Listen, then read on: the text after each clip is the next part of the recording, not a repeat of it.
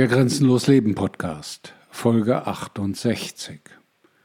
Das Glaubensbekenntnis der Freiheit. Impotentes defendere libertatem non possunt. Die Machtlosen können die Freiheit nicht verteidigen. Erstens.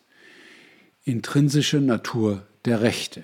Ich glaube, dass nur Individuen Rechte haben, nicht die kollektive Gruppe, dass diese Rechte jedem Individuum innewohnen und nicht vom Staat gewährt werden. Denn wenn der Staat die Macht hat, sie zu gewähren, hat er auch die Macht, sie zu verweigern. Und das ist mit der persönlichen Freiheit unvereinbar. Ich glaube, dass ein gerechter Staat seine Macht allein von seinen Bürgern ableitet.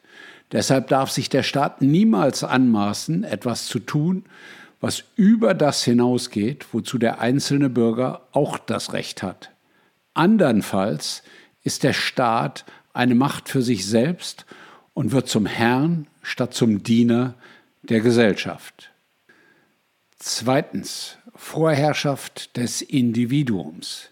Ich glaube, dass eine der größten Bedrohungen für die Freiheit darin besteht, dass eine Gruppe, unabhängig von ihrer zahlenmäßigen Überlegenheit, die Rechte der Minderheit verweigern darf und dass eine der Hauptfunktionen eines gerechten Staates darin besteht, jeden Einzelnen vor der Gier und Leidenschaft der Mehrheit zu schützen.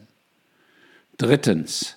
Freiheit der Wahl. Ich glaube, dass wünschenswerte soziale und wirtschaftliche Ziele besser durch freiwilliges Handeln als durch gesetzlichen Zwang erreicht werden können. Ich glaube, dass sozialer Friede und Brüderlichkeit besser durch Toleranz, Überzeugung und die Kraft des guten Beispiels erreicht werden als durch gesetzlichen Zwang.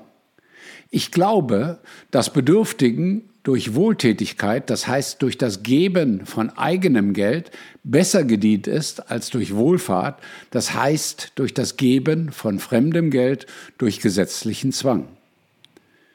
Viertens. Eigentumsrechte gleich Menschenrechte. Ich glaube, dass der menschliche Instinkt für Privateigentum eine positive Kraft ist, weil er einen Anreiz für die Produktion bietet, die für den materiellen Unterhalt der Menschen notwendig ist.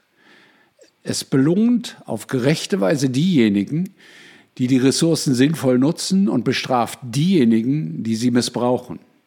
Wer kein Eigentum hat, ist zum Überleben auf andere angewiesen und wer vom Staat abhängig ist, muss dem Staat dienen. Daher ist das Privateigentum ein Menschenrecht, das für Wohlstand, Gerechtigkeit und Freiheit unerlässlich ist. Fünftens. Geld ohne Zwang. Ich glaube an die Freiheit, jede Währung oder andere Formen von Geld zu akzeptieren oder abzulehnen, und zwar ausschließlich auf der Grundlage meiner persönlichen Einschätzung ihres Wertes, denn ein Monopol über die Ausgabe von Geld und die Macht, andere zu zwingen, es zu akzeptieren, führt zu Korruption, Inflation und legalisierter Plünderung. Sechstens. Gleichheit vor dem Gesetz. Ich glaube, dass alle Bürger vor dem Gesetz gleich sein sollten, unabhängig von ihrer nationalen Herkunft, Rasse, Religion, ihrem Geschlecht, ihrer Bildung, ihrem wirtschaftlichen Status, ihrem Lebensstil oder ihrer politischen Meinung. Ebenso sollte keine Klasse bevorzugt behandelt werden, ungeachtet des Verdienstes oder der Popularität ihrer Sache.